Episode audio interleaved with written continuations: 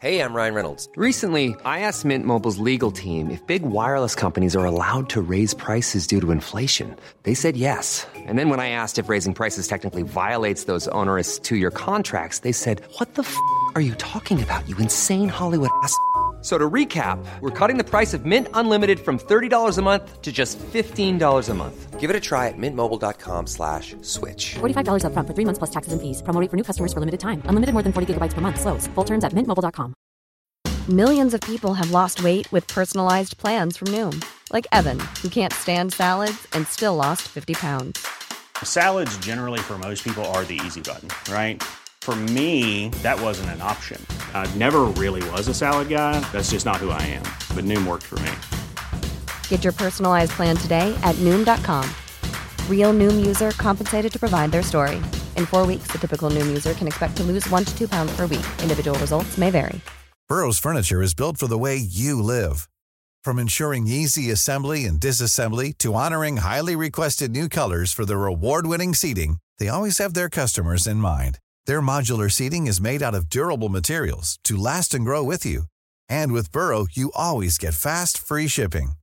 Get up to 60% off during Burrow's Memorial Day sale at burrow.com slash ACAST. That's burrow.com slash ACAST. burrow.com slash ACAST. Buenas noches, bienvenidos al Criminalista Nocturno.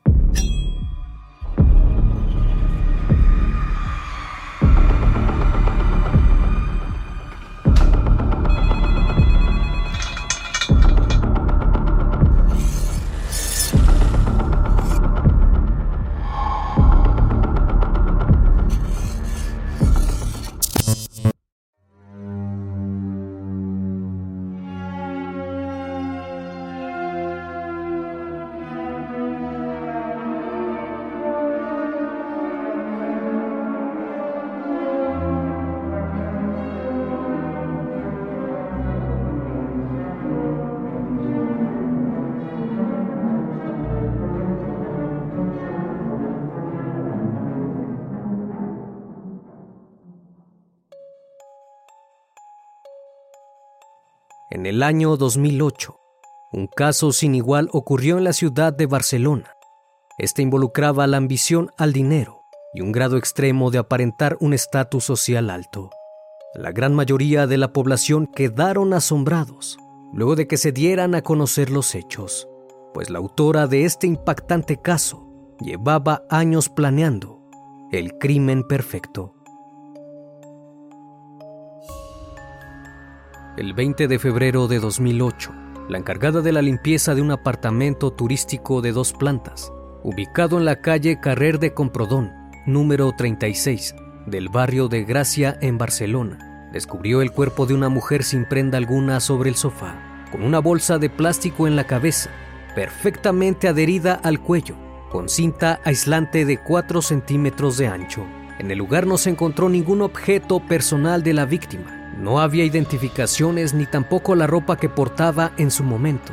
Únicamente se encontraban unas botas altas negras de piel a un costado del sofá, al igual que una peluca de cabello negro con fleco y un refresco con un vaso servido por la mitad en la cocina. No había signos de violencia en el sitio. Todo estaba perfectamente en orden. Las luces estaban encendidas, al igual que el televisor.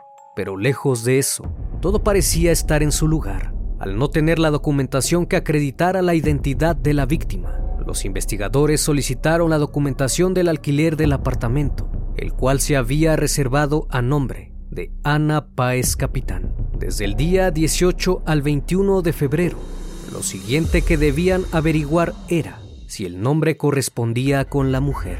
Y así es como se inicia uno de los casos más sorprendentes en el cual el victimario pensó que sería un crimen perfecto.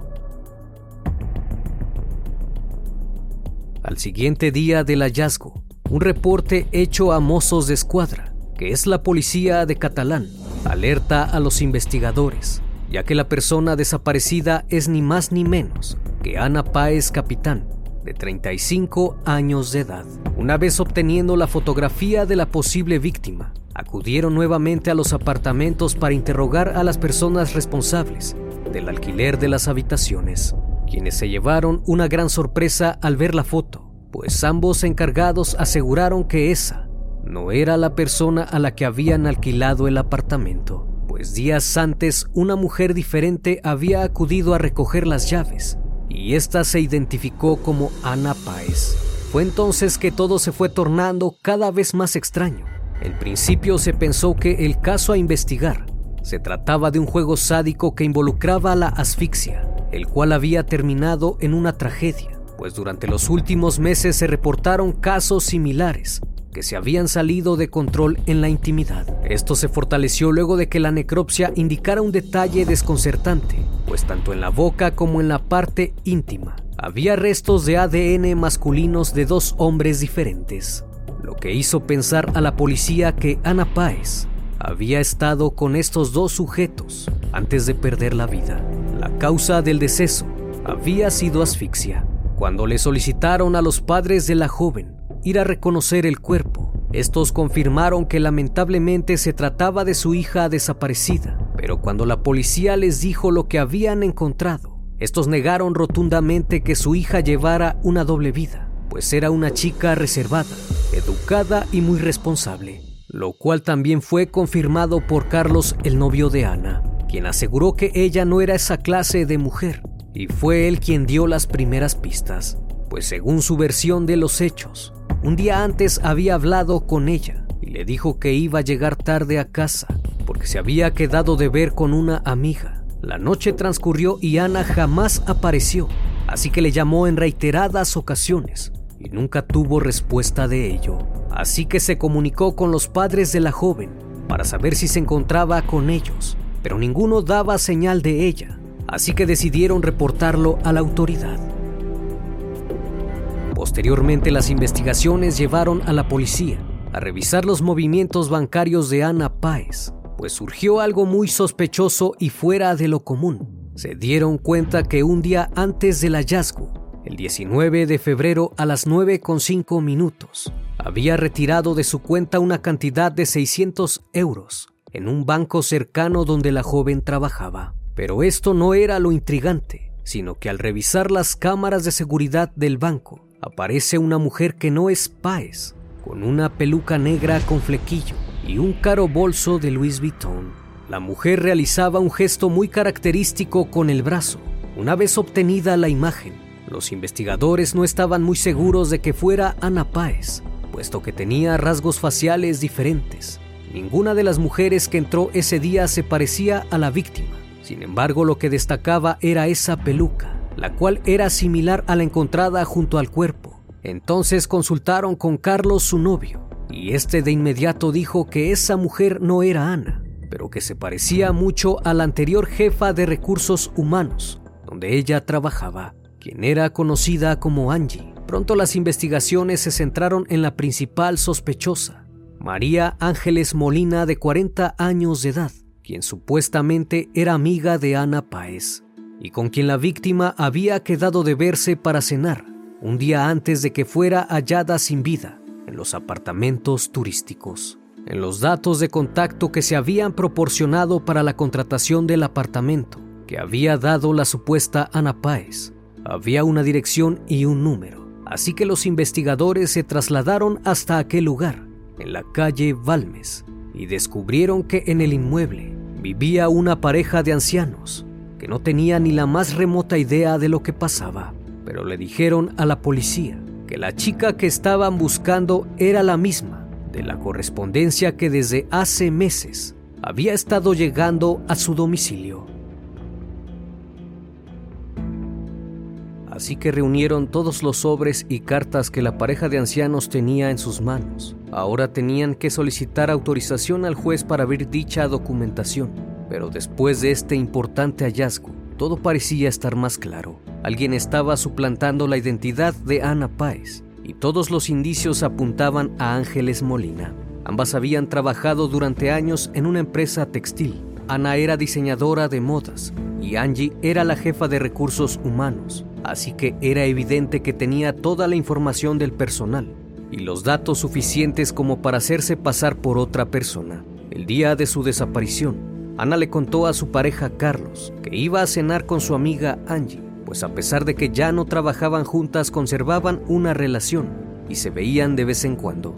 No era la primera vez que salían juntas, esto lo supo la policía y decidieron interrogar a la principal sospechosa. En sus primeras declaraciones, Angie admitió que habló por teléfono con Ana el martes de la desaparición, pero que no la vio. Fue entonces que expuso su coartada, diciendo que no podía haber quedado con su amiga, porque precisamente ese día regresaba en coche desde Zaragoza, debido a que fue a recoger las cenizas de su madre. Pero los agentes que participaron en la investigación desmontaron su coartada, ya que una vez que se dieron cuenta de la correspondencia, rastrearon el teléfono móvil de donde se había hecho la reservación del apartamento, y este correspondía al móvil de Angie, mismo que la situaba a las 9 de la noche de ese día, a unos 300 metros del apartamento, donde horas después la señora de la limpieza halló el cuerpo de Ana Páez. Solo días después, los investigadores descubrieron que en la correspondencia había diversas cuentas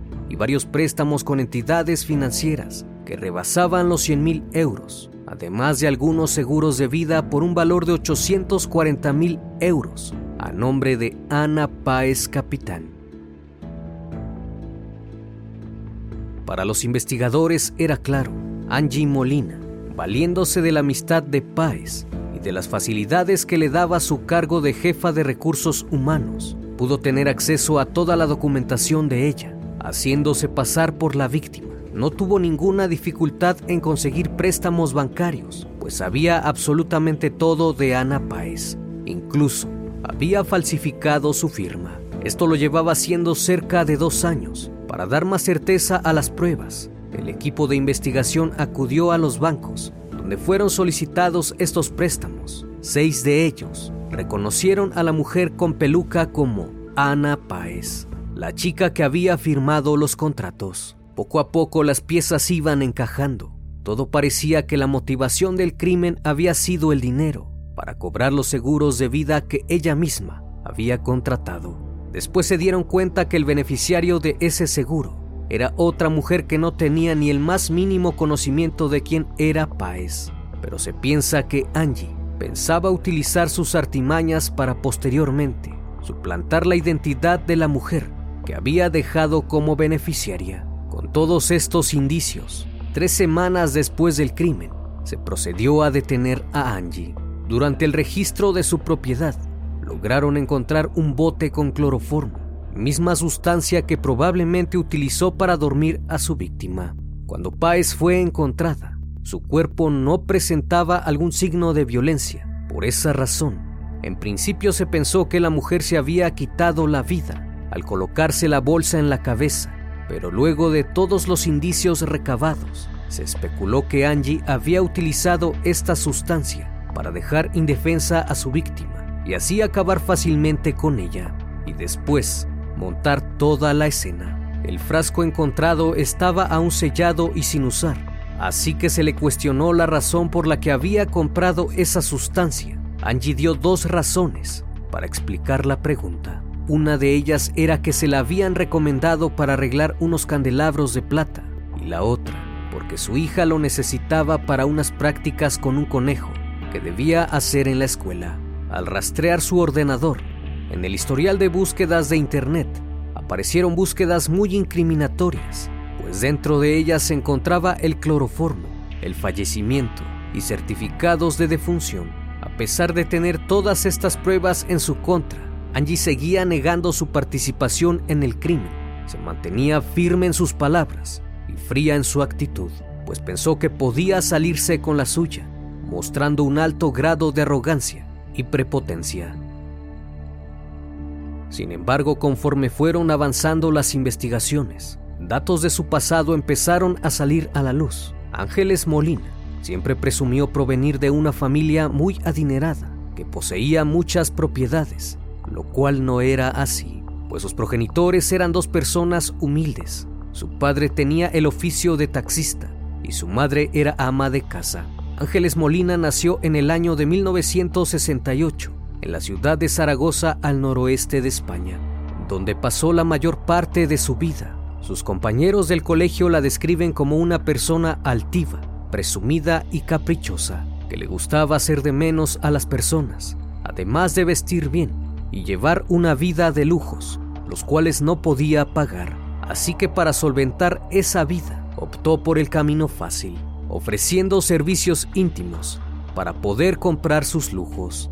Durante unas vacaciones con unas amigas a Gran Canaria, conoció a un empresario argentino de nombre Juan Antonio Álvarez, con quien se casó solo tiempo después, aunque muchos nos explican cómo es que se unieron en matrimonio, ya que Angie siempre decía que aborrecía a los argentinos. Ella trabajaba en un establecimiento hotelero de Playa del Inglés, propiedad de su marido, quien además era socio inversionista de otros dos conocidos restaurantes.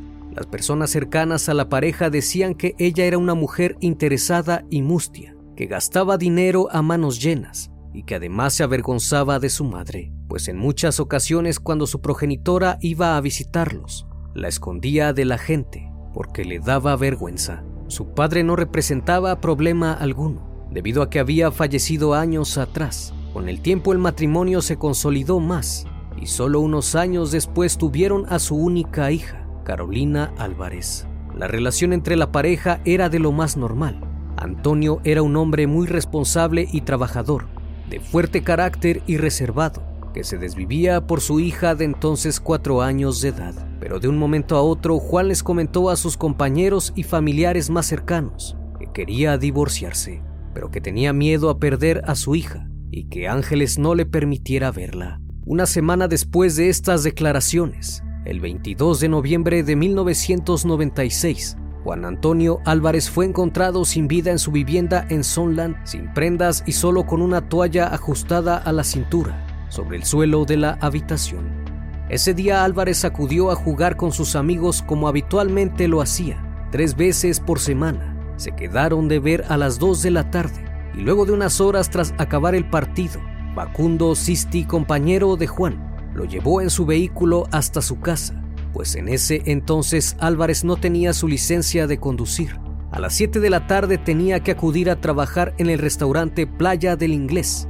A pesar de ser una persona muy puntual, ese día no llegó. Cuando el reloj marcó las 8.30, mandaron a un compañero a buscarlo a su casa, pero tuvieron que entrar por la ventana porque no atendía a la puerta y cuando llegaron hasta su habitación, lo encontraron sin vida sobre el suelo. Cuando los compañeros y familiares recibieron la noticia no lo podían creer.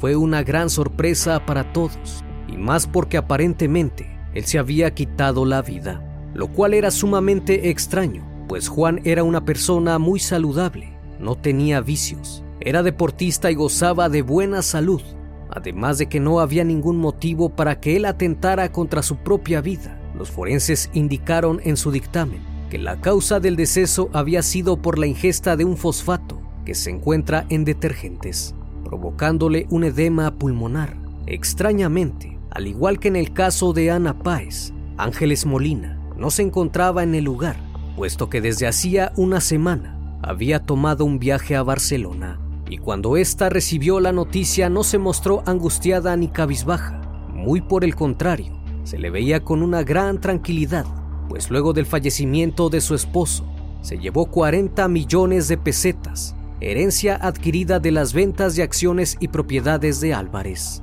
Y aunque intentó cobrar los seguros de vida, no lo pudo hacer, dado que se trató de un suicidio. Lo destacable sin duda es que durante la semana que Angie se fue de viaje, día tras día marcaba a altas horas de la noche, o cuando sabía que su marido no estaba, y le preguntaba a la empleada doméstica sobre el estado de salud de su esposo. Le preguntaba si Juan se le veía bien, y al tener una respuesta positiva por parte de la empleada, decidió aplazar su llegada.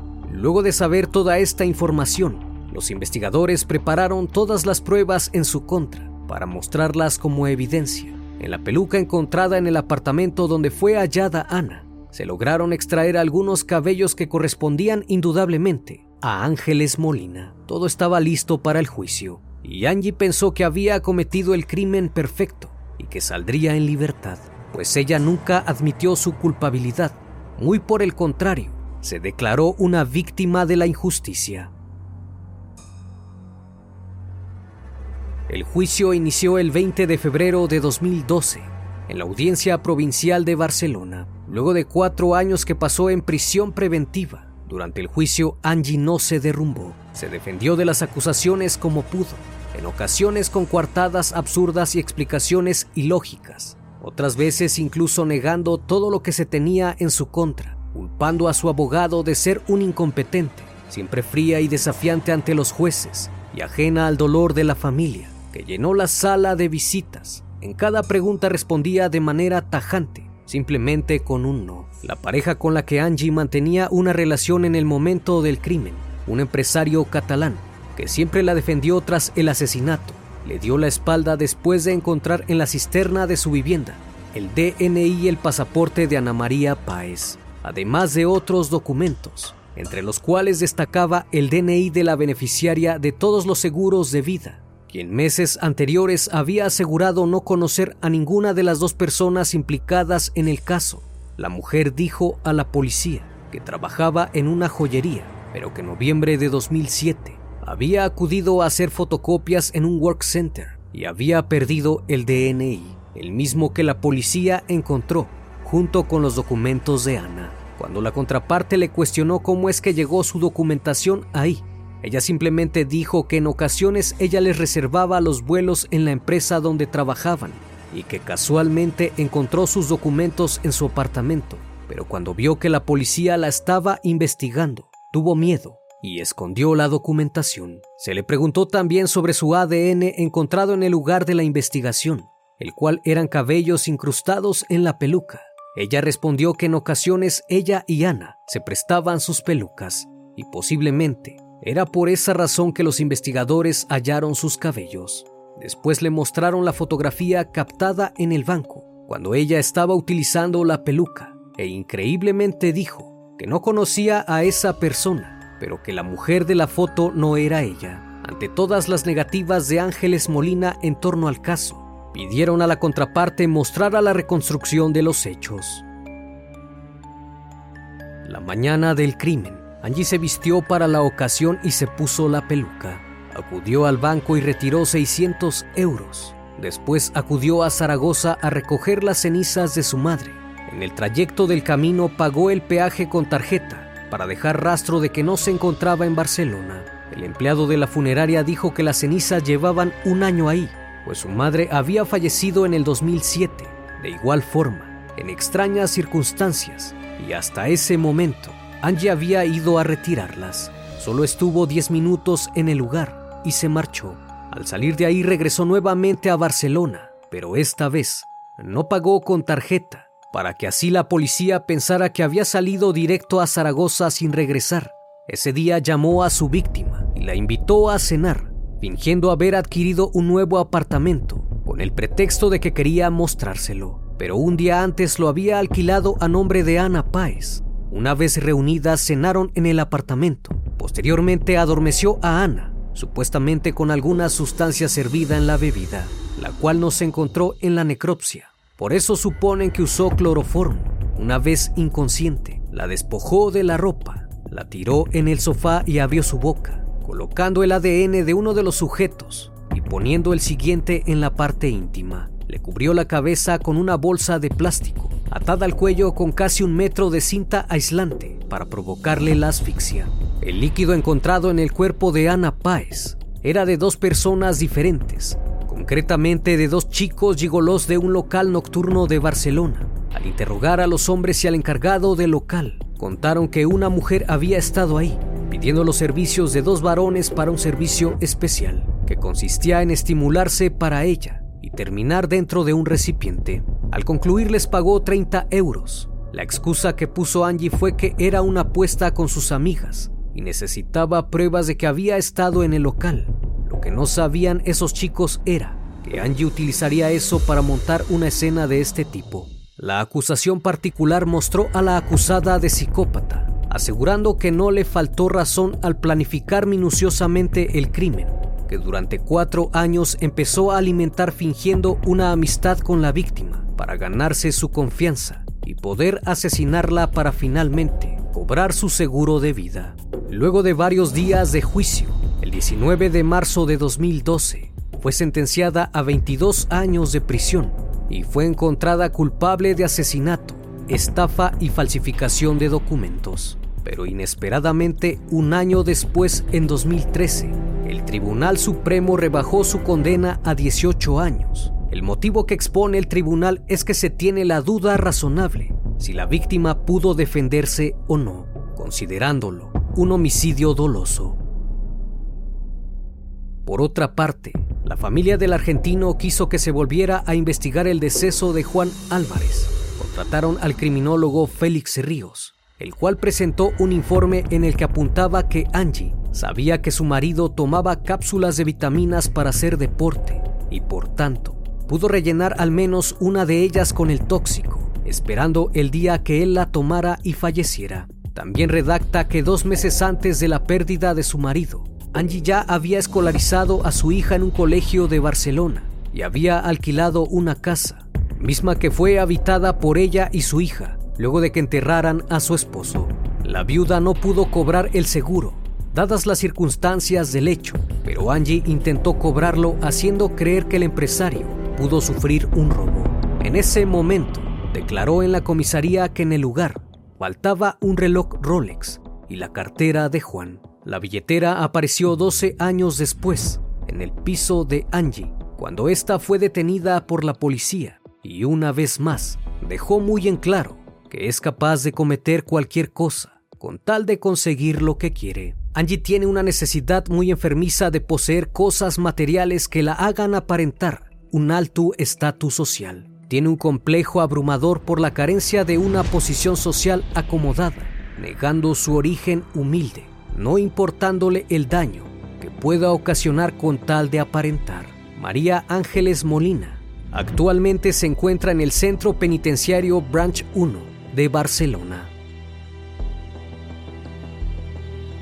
Como siempre, estimado público, fue un placer estar con ustedes esta noche. Espero que sigan pasando un excelente día y estén de lo mejor. Esto es El Criminalista Nocturno. Hasta la próxima emisión. Buenas noches.